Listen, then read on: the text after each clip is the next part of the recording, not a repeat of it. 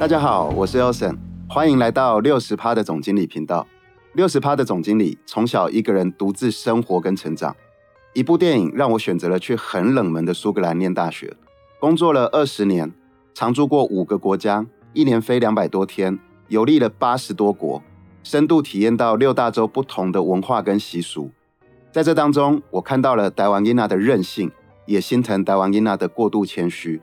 所以我想要在这个频道跟大家分享我跑遍世界的所见所闻，还有我不太正常的人生观。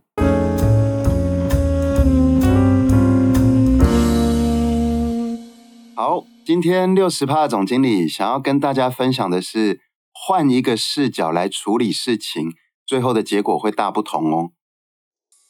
那在开始的时候呢，六十八总经理想要先从呃我创业的过程。的两个小故事来跟大家做分享。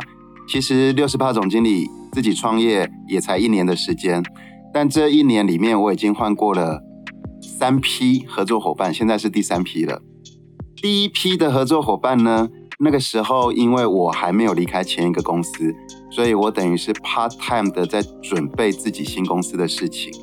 那我自己也知道说，没有一个人。有办法面面俱到，也就是说，我自己个人并不是各个方面都懂，所以要形成一个呃公司或者是形成一个事业体，我必须要有不同领域专长的人一起合作，这样子才可以把这个拼图拼起来，并且大家的能力上面可以互补。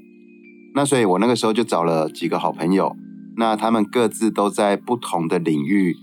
至少在呃台面上面是有一些呃成成就的，而且呢，为了不让大家觉得说我是义务在帮你忙，所以我超级大方的，我把那个让利啊分红的那个制度设计的非常非常的大方。那我就想说，因为我没有给他们薪水，但是我给他们很好的让利，让大家更有动力来一起合作。结果走到最后没有多久。每个人都一一的下车了。我自己反省了以后呢，去想为什么我都在你们专长的领域里面给大家完全的发挥，那实际上赚到钱以后可以给你们的利润，我也已经把它最大化了，大家都还是会下车呢？原来啊，没有一个人天生就应该为你卖命，尤其是。他都还没有收到利益之前，他们根本不会想要先有这么大的热情的投资。所以，其实后来我才知道，原来大家人性上面还是会偏向想要坐享其成。那我记得那时候一开始的时候，我是说大家靠自己各领域的专长，携手合作，一起去开发市场。那我观察了好几个月以后，怎么都没有动，我才发现说。原来他们潜意识里在期待的是市场是你要先开发好，所以他才会继续的接手下去。那我心里面就想说，如果市场开发好了，我干嘛给你接收？我就自己接收就好了。那当然这个是题外话。那在我的反省里面呢，我还发现了一个更重要的事情，就是我找错人了。为什么我找错人呢？因为我找到了一百趴的人，我应该找六十趴的就好了。什么叫做一百趴？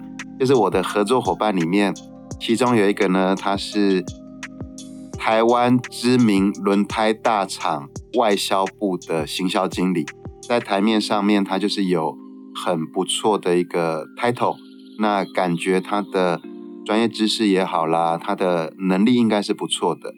那后来真的在执行的时候才发现，怎么会什么 sense 都不懂，连。很简单的回个英文的 email 都会写错三次，我想说你不是做外销的行销经理，怎么会连回个英文 email 都错三次呢？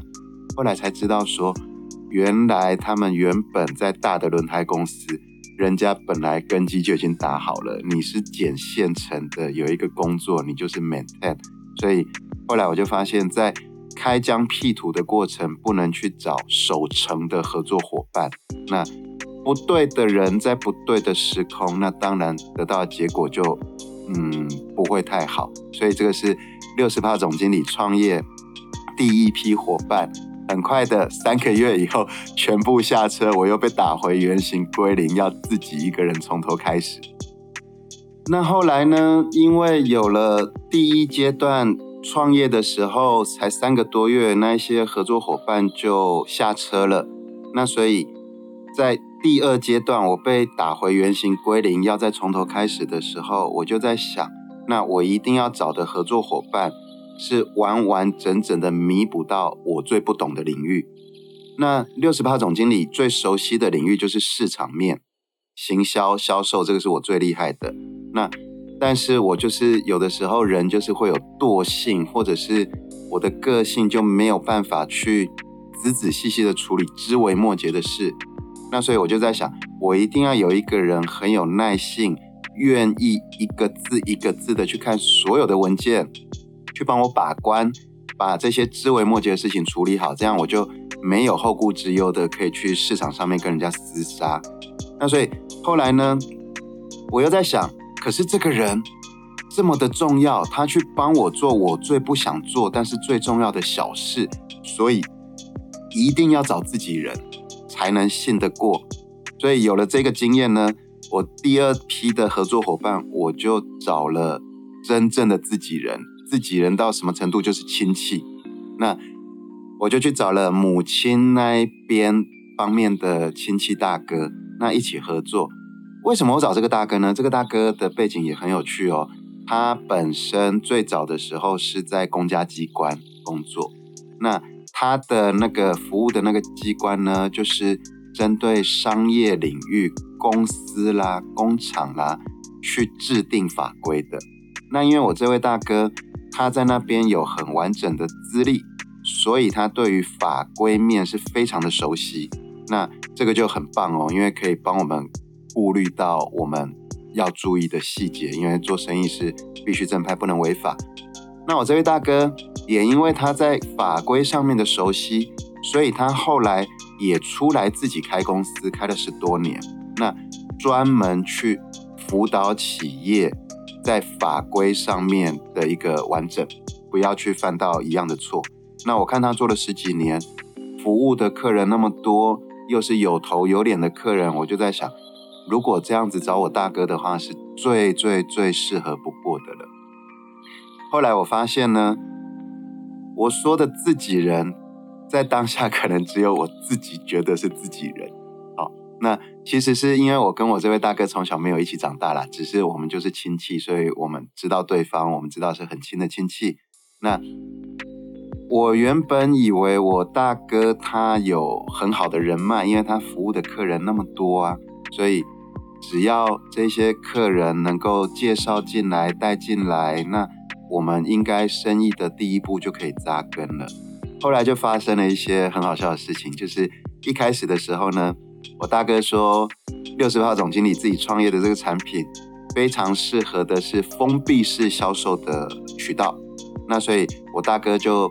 跟我说，他在他在他的客户名单里面有其中几个客人是在台湾数一数二、排名很前面的直销体系，而且是跟健康检查有关的。那我就说太好了，因为我们的东西就是可以服务到让大家睡得更好、过得更健康，而且是没有药物的。那这种体系最适合了。后来我大哥就跟我拍胸脯说：“那没问题，这个我很熟。”后来我就在那里等他，等他回复，等等等等等，结果一等又等了四个月。然后有一天，我就跟我大哥说：“请问一下，这个对象已经四个月了，到底有没有下文？”那我大哥当然就是跟我分析说：“哦，因为他们那个是大集团，所以呢，在提案的过程呢，他们的内部流程会跑得非常久，而且他们会想要得到最大的利润，他们才愿意跟我们这种。”新的品牌合作，那我就跟他说：“大哥这样子啦，不然的话，你跟你的伙伴再试一个月。如果你再试一个月还是没有进展的话，那我也可以自己去拜访他们这个样子。”结果后来我大哥就跟我说：“好啊，好啊。”然后当然一个月以后又没有下文嘛。后来我就说：“那哥，我要自己去了哦。”有六十帕总经理去了以后，当天就跟他们签约了。那之后，我大哥就觉得，哎，怎么会这个样子？我就跟他说，事实上，这一个集团的执行长跟我是非常熟的朋友。那当初是因为你们的团队先提到了，那我也认为说，要在合作生意的初期，如果你们的团队有试着经历过去推广我们的产品，他们可以学到这个经验。那即使时间花比较长，我也愿意去呃投资这个时间成本，因为这个样子的话，你们就可以有这个经验值，对于长期合作是有帮助的。只是实在是拖太久了，因为生意我还是不能空转，所以我才会自己跟他们的执行长联络。那因为执行长跟我是非常好的朋友，所以就一拍即合，就直接促成了。好，那这个只是其中的一个小故事。我并不是要去说我的人脉比我大哥好很多，还是怎么样。我这里要跟各位分享的是。大家千万不要陷入一个迷思，这个是很重要的。六十趴总经理在全世界跑了这么多国，常常遇到同一个同一个故事，就是很多人去外面的时候，都跟人家说我的人脉很好。那他们觉得人脉很好，就是我有认识了很多很多的人。那事实上，大家一定要记得，人脉好。不等于你换的名片的张数很多，很多人换了一堆名片就觉得这个是人脉。其实真正的人脉，你们记得，就是我今天如果有事，我打电话他会马上出面，这个才叫做真正的人脉。那我刚好就借这个机会，我也反馈给我大哥，就是说，大哥你这十年来你赚到的钱可能是比较。比较轻松，或者是在你熟悉的领域你赚到的钱，但是在这个过程当中，容易进口袋的钱，通常大家一般就会忘记把经验值收起来了。所以，我还是那句话，或许你可以利用这个时间去 review 你的人脉是不是等于你换的名片的张数很多。好，那这个是。其中一个经验，可是走到最后，最近我大哥也下车了。那这个是为什么呢？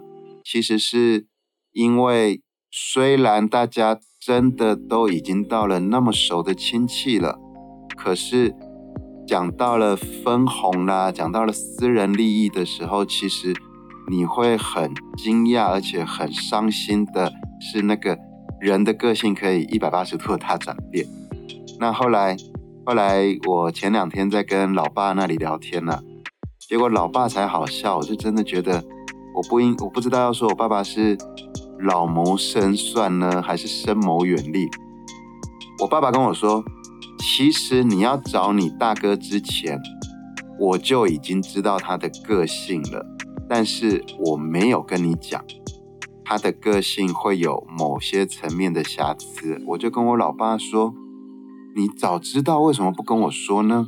我老爸说，如果我先跟你讲了，你没有这个经历，你就没有办法得到这个经验，你就吸收不进去。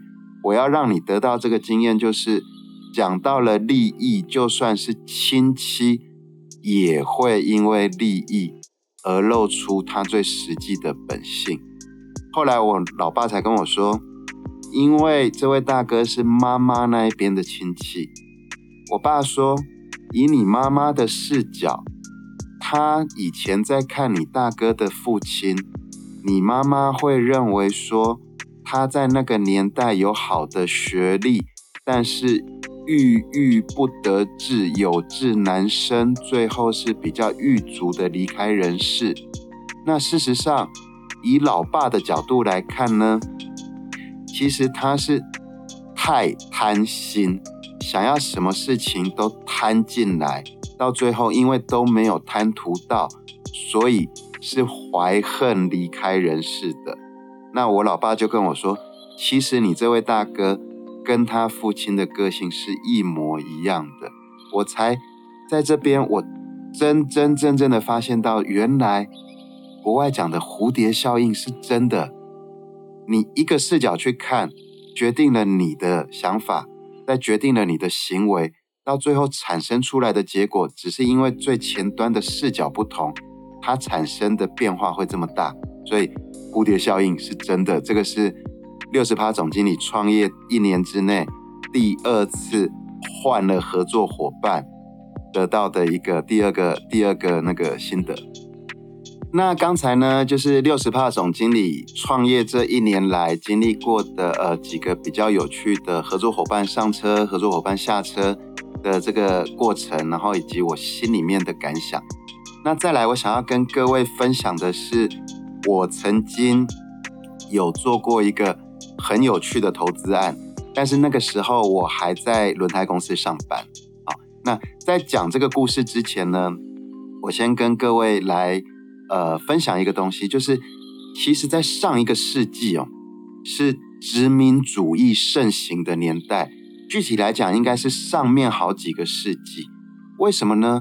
因为啊，上面那好几个世纪是人类快速的进步。那快速的进步是怎么看得出来的？我觉得人的发展过程很有趣哦。你们看，从最早的狩猎时代。一直到石器时代，就是从徒手一直到用工具，那这个演化的过程经历了好几百年。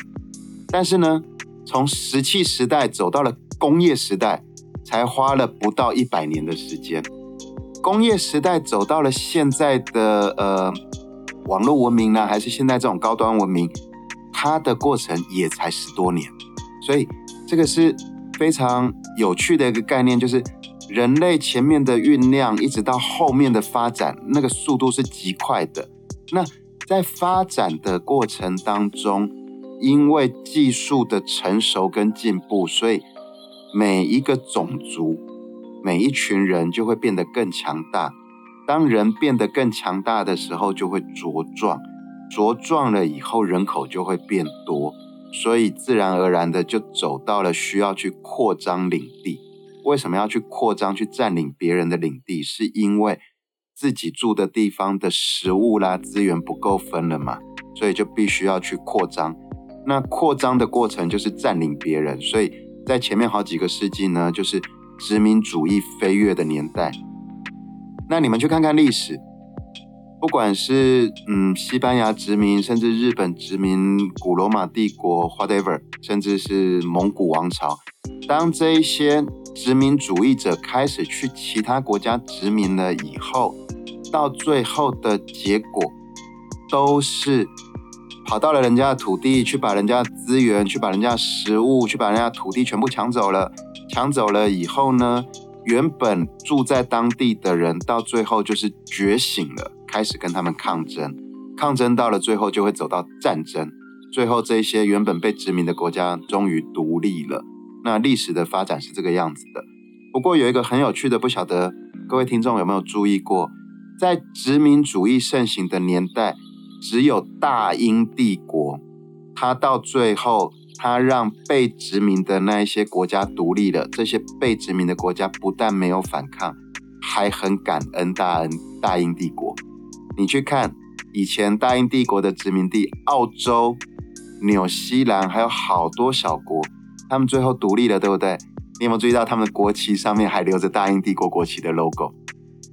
那为什么大英帝国曾经占领了四分之一的地球，然后还被称之为日不落国？最后他让这一些殖民地的人、殖民地的国家独立了，他们不但没有反抗，还很感恩大英帝国。其实就是又回到了六十八总经理今天要讲的这个主题。视角不同，就会有不同的结果。因为大英帝国虽然殖民了这些国家，可是他殖民这些国家的时候，它有同步的提供的是建设，有同步的是带入了大英帝国悠久历史的教育文化，是从生活层面去让被殖民的国家。感觉到，虽然你把我的资源拿走了，但是你有在我这里建设，我会认为你想要长期的经营我这一块土地，所以他们反而就没有抗争。哦，那这个是殖民主义盛行的年代，到最后只有大英帝国，最后这些被殖民的国家独立了以后，都没有得到抗争啊、战争啊，那是平和的把政权交还给人家。那刚才跟大家分享大英帝国，呃，顺畅的把那个呃国家治理权还给他们原本被他们殖民的国家的这个顺畅的过程，其实因为这个学习，所以会促成我等一下要跟接下来要跟大家分享的我曾经做过的那个大投资案。什么投资案呢？就是其实六十趴的总经理有当过岛主哦，而且是很大的岛的岛主哦。那这个是怎么来的？就是我原本不是在那个轮胎公司上班吗？那其实各位可能不知道，世界上的轮胎公司大大小小总共有一百多间，其实只有一间轮胎公司，它是百分之一百做轮胎，它没有做别的事业体。其他的轮胎公司都有经营其他的事业体。那我这边大家因为会好奇，我也就不卖关子，直接跟大家说。世界上只有哪一间轮胎公司，它是百分之一百做轮胎，就是它有一个白白的、胖胖的、长得像像小木乃伊的宝宝的 logo 的那一间轮胎公司。那大家可能就会觉得说，不对啊，它有做美食指南呢。其实它做美食指南也是为了卖轮胎，因为一百多年前的时候，它为了让大家买更多的轮胎，所以它开始去。寻访很有特色的餐厅，做成了美食指南。那大家看到的时候，就会想要过去品尝那个美食，还有享受那个氛围。那当你特别过去的时候，你就会开车。你开车就会用到轮胎，轮胎有用，它就会磨耗比较快，所以他们就可以再卖轮胎。所以话说回来，他虽然做美食指南，还是为了卖轮胎。所以只有那一间轮胎公司是百分之一百卖轮胎的。那六十趴的总经理以前待的那一间公司也是一样，有别的事业体，就是除了做轮胎生产、轮胎销售以外，也有建设公司，也有做零售事业，也有盖饭店，也有呃百货公司。啊，那这一间公司很有趣哦。这一间公司其实呃最初的时候。它拥有一座非常非常有名的岛，但是因为我不能有商业行为，我只能说这座岛岛的名字开头是 B 开头，那我们就叫它 B 岛好了。好，B 岛在全世界很有名的，全世界各地的观光客，包括我们台湾的朋友，都会在假日的时候跑去那里度假。那 B 岛其实是我以前服务的那一间公司的。那为什么？轮胎公司可以拥有一个岛，那这个就要说到那一间公司的创办人了。那一间公司的创办人是华人移民东南亚的第二代。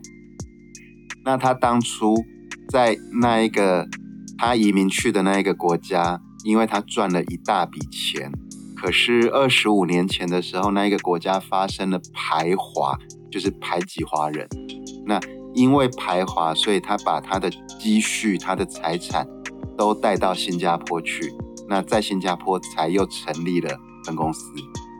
结果他带去的财产多到动摇国本，结果整个国家就开始跟他谈判。那谈判的结果当然是没有结果啊，因为创办人老先生他就说：“这个是我的钱，我为什么要还给你？我自己赚来的。”那。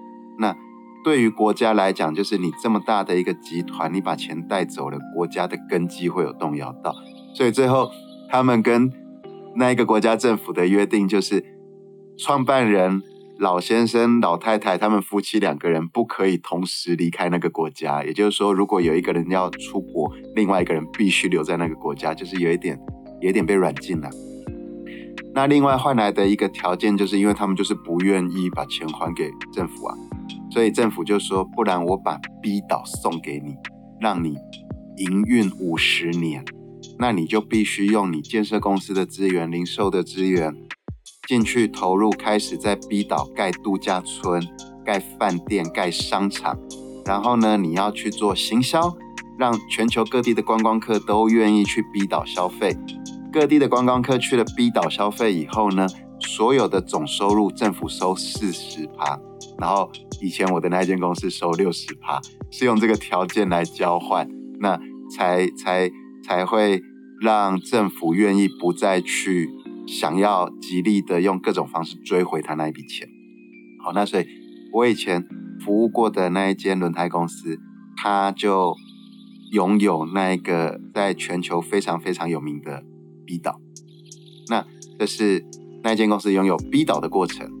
那再来，我想要跟各位分享的就是，呃，在两年前的时候，我还在那间轮胎公司服务的时候，有一天董事长，也就是第三代了，董事长跟我说，他想要在同一个国家买另外另外一座岛，叫做 K 开头，我就叫他 K 岛好了。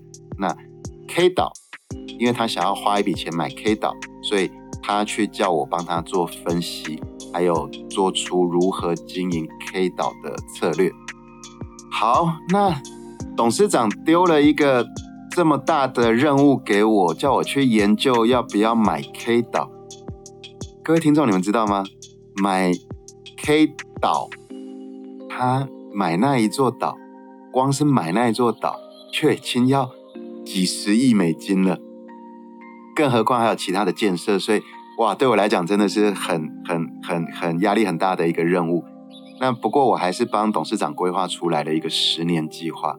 那我的规划是这样子：我思考的过程，第一件事情就是，我们公司已经有一个 B 岛了，我们还需要另外一个 B 岛吗？这是我自己问自己的第一个问题。那 B 岛跟 K 岛这两个岛的地理面积是差不多大的。但是两个岛的距离大概坐飞机的话要两个小时的这种距离。那那个时候要买 K 岛的时候，我第一个想的是，我们需要另外一个 B 岛吗？我自己给自己的答案是不应该，因为如果我们把 K 岛又又把它呃建设成了另外一个 B 岛，那其实基本上因为坐飞机只有两个小时，那就是把 B 岛原本的消费族群就只是稀释掉。跑来 K 岛，并没有，并没有创造额外的任何好处。那另外一个就是买岛的时空背景是不同的，因为 B 岛我们没有买，B 岛我们是被政府强迫接受的。那 K 岛是因为我们赚了大钱以后，我们想要买的，所以时空背景不一样的时候，就应该有不同的视角来决定这个问题。那我那个时候。就在想，第一件事情，如果我们想要在 K 岛这里赚钱，六十帕总经理从以前到现在做生意就有一个理念，就是如果我要赚这里的钱，我就要让这里的人先变得有钱。好，这个是我很核心的一个理念，所以我提的一个十年的计划呢是这个样子。首先。K 岛的背景，它就是一个天然资源丰富、完全没有什么文明上面的一个破坏的一个岛。那它的背景是一个渔村岛、渔业岛，所以岛上的人他们就是靠捕鱼为生。那所以因为有这个背景，所以我的策略里面第一个就是，我们到了这个岛以后，我们就开始绿化它，我们开始种植大量的经济作物。然后呢，用集团的力量去教这个岛的渔民去种植经济作物，让他们的收入更好。那因为收入更好，所以我们买了这个岛，他们其实是很欢迎我们去的。那第二个就是，因为我们种完了这么多经济作物以后，变得很绿化了，很漂亮了，所以他们觉得自己家乡的环境也变漂亮了。那所以他们当然也就很乐意喽。更重要的是。因为六十趴的总经理是台湾音呐，所以那个时候我也带入了我们台湾特色的想法进去。就是我有注意到我们台湾这几年很流行一些呃呃主题工厂啦，还是什么故事馆的这种这种这种操作方式，所以我们就在当地盖了渔村故事馆，让他们可以保留下他们的文化、他们的根。让他们的下一代的人永远都知道，说我们这里的起家是渔村，那所以他们也觉得非常的感动，因为是有温度的。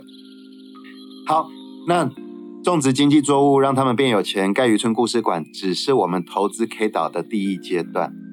第二阶段很重要的就是我们要塑造去 B 岛的人跟去 K 岛的人是不同族群的，那所以。我们第二阶段就开始招商，我们招商是招什么商？我们去招国际级的大学过去开分校。那为什么要有国际级的大学呢？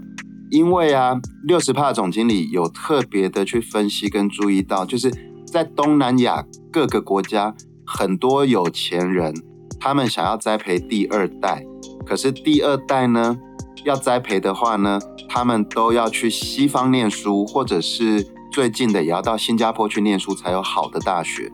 那它会产生一个问题，就是在他们国家。好的人才跑去国外念书以后，得到了良好的教育，最后都留在别人的国家，留在别人的国家就扎根了。他们就把他们的知识学问贡献在别人的国家了。所以一定要有好的国际级的大学去开分校，才能够培育你们自己国家好的人才留在自己的国家扎根。那那个时候我因为还在那间公司服务，所以我也顺利的帮集团谈到了。中国清华大学去那里开分校，那同时我也起了一个头。当然，我后来离开那间公司以后，最后由董事长指派别人接手，也成功了。就是从西方上面，我们也确定说服了史丹福大学去那边开分校。那这样子的话，就会有国际级的学校，就会有良好的教育。第二个部分很重要，要招生的招，对不起，招商的，就是。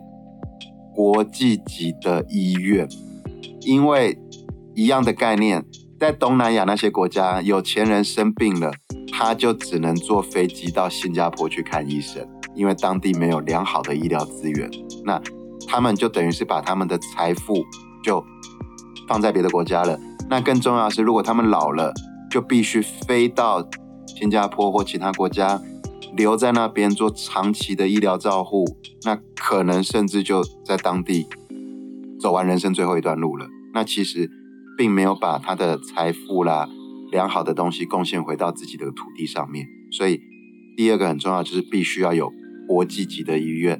那六十帕总经理那个时候也很幸运的顺利的招募到 Raffles 医院去那里开了分院。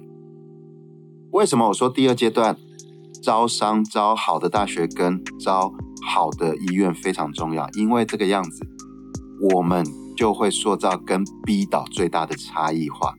未来会来 K 岛的人，就不是嫖客一夜情的人，因为 B 岛有美好的沙滩、美好的酒店、美好的 shopping、美好的美好的一夜情，所以去那边的大概都是这这一类型的观光客。但是 K 岛这边会过来的，就是专业人士。那再结合我当初服务那一间轮胎公司的董事长跟董事长夫人，他们两夫妻本来就是联合国亚洲的亲善大使。那这样子，他们可以协助联合国去办理年会的时候，就可以在 K 岛上面去做一个呃主场地。那这样子的话，就直接形塑出 K 岛的一个形象，以及他想要传递的那个地位。当这一些都到位了，最后才是最简单的，就是集团建设公司啦、酒店啦、商场的资源进去了，开始去盖饭店、盖商场，然后开始有零售生意。那这个是最后阶段。为什么？因为当你前面的这一些会到 K 岛的观光的人，你都已经定位定好了，那你后面要去做零售就很容易啦，因为。依据这一群人的属性，你带进来的零售品牌就一定是符合他们要的，这样子就可以非常的稳扎稳打。那六十趴总经理非常非常骄傲的就是，我花了不太久的时间，但是规划了一个很长的计划。我跟董事长讲完以后，他马上签名买了这个岛，所以这个岛那个集团已经买了，这个是我很有成就感的。我希望十年以后。当疫情没有那么严重了，十年以后，K 岛的三个阶段都已经建设好了。六十帕总经理一定会去那边，到时候可能是在视觉，在利用那个利用那个影像上面，带着大家去浏览 K 岛。好，那今天也跟大家分享了几个呃分别的故事，但是这几个故事凑在一起以后，我就是要跟大家呃分享还有提醒的，就是视角不同，得到的结果就会不同。所以大家不要被第一秒的时候的直觉给误导了。有的时候退一步多花个三十秒去思考，你可能就会得到不同的处理方式，还有不同的结果哦。我在想，星星之火足以燎原，或许是跟这个一样的概念。那以上就是六十趴总经理今天的分享。如果大家喜欢我的频道，欢迎追踪六十趴的总经理。